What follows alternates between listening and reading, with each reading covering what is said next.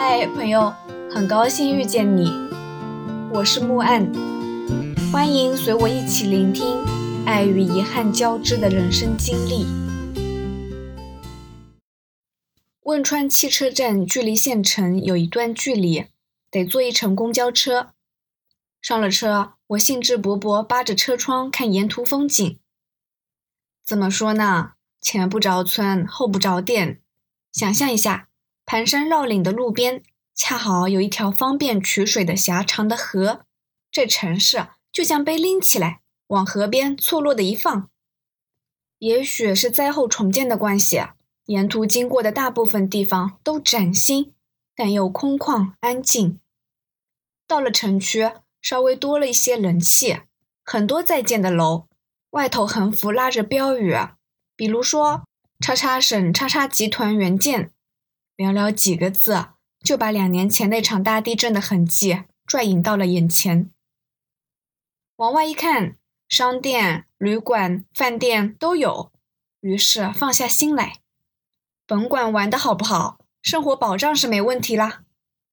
下了车，先找住处。那时候囊中羞涩。能省则省，住处以青旅为先。两个原因：一是便宜，当年青旅床位普遍在二十到三十元之间，住过最便宜的是十五的。简陋是简陋，但睡一觉而已嘛。年轻人有什么苦不能吃嘛？二是相对安全，青旅的住客以学生和职场新鲜人为主。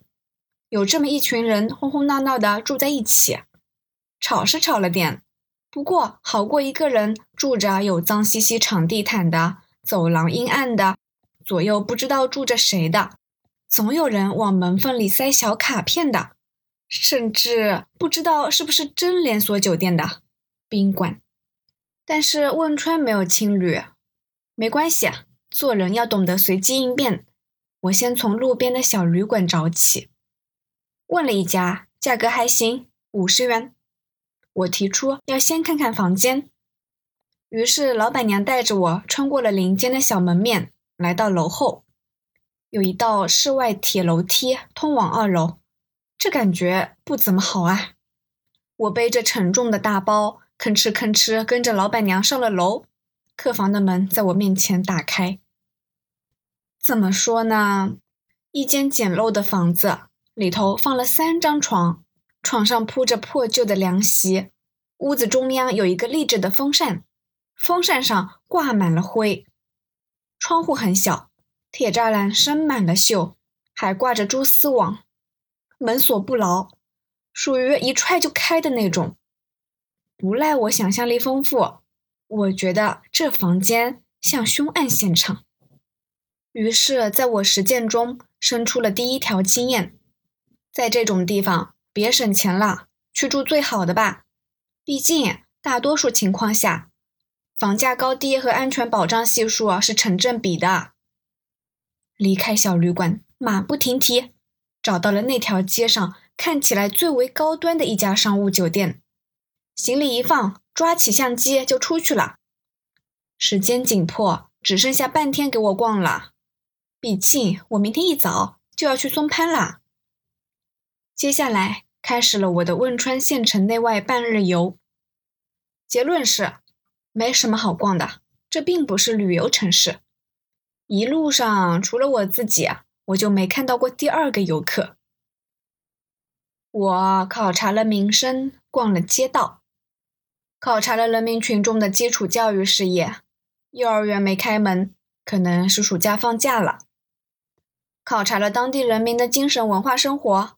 宣和麻将经营部也没开门，找到了一处很有纪念意义的地方——汶川博物馆，还是没开门。又找到了一处像是要被建设为地标的所在，它在建设中。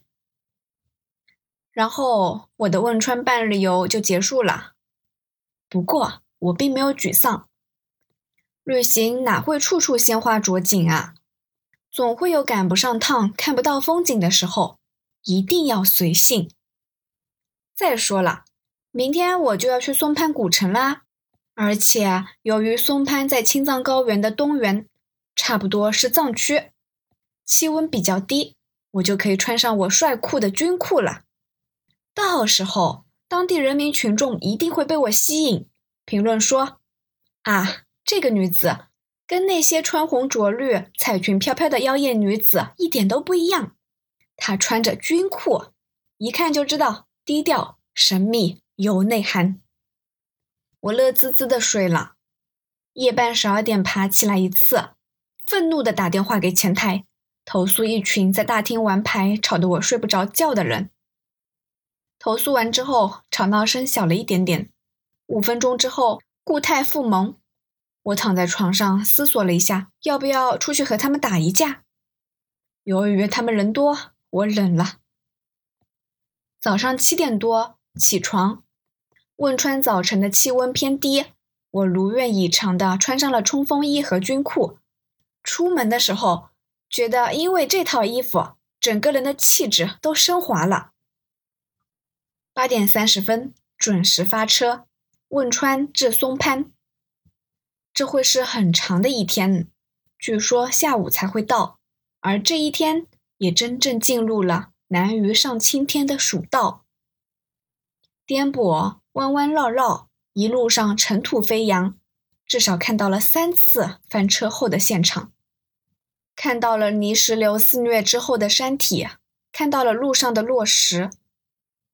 这促使我开始考虑一个现实的问题：以后出行之前，应该先买个旅行保险。没错，这一年我没有买旅行保险。除了司机，车上还有随车的工作人员，说的都不是普通话，也不像是川普，反正叽里呱啦的也听不大懂。车子经常在山路上一停，下去两个人，然后上来了一个扁担挑着麻袋的山里人，整得跟公交车似的。愚蠢如我，还没有意识到这件事会对我有什么影响。反正我在松潘汽车站下车就可以了。古城哎，汽车站肯定是个大站。我继续在车上发呆打盹，百无聊赖的频频看时间，估算着几点能到。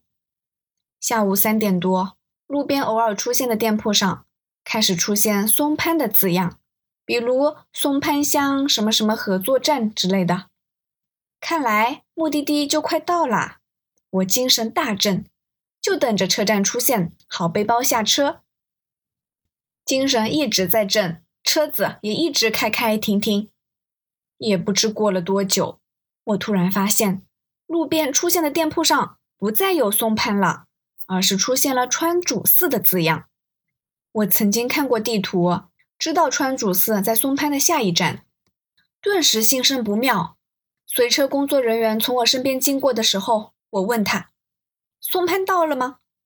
人答：“已经过了。”啥玩意儿？已经过了？你们的工作做得这么潦草，连车站都不进，连站都不报。惊愕之余，我安慰自己，没关系，咱随性。过了是吧？过了就过了吧。我迅速调整目的地，不去松潘了，我去川主寺。据说川主寺也是有不少景点的。松潘没去成，当然会有少许遗憾。但是无遗憾不人生嘛。我又在座位上坐定，做好了在川主寺下车的准备。路边开始出现了藏式的寺庙、经幡，再后来，寺庙和经幡都不见了，连川主寺的字样都没了。我第二次心生不妙。随车工作人员再次从我身边经过时，我问他：“川主寺到了吗？”人答。已经过了，啥玩意儿？怎么又过了呢？你们怎么都没嚷嚷我一下呢？惊愕之余，我告诫自己要平静，要随性，不要因为过站就慌里慌张的，显得不淡定。那下一站是哪儿？人答：九寨沟。没关系，过了就过了吧。过了的川主寺，泼翻的牛奶，再想也没用。不去川主寺了，我去九寨沟。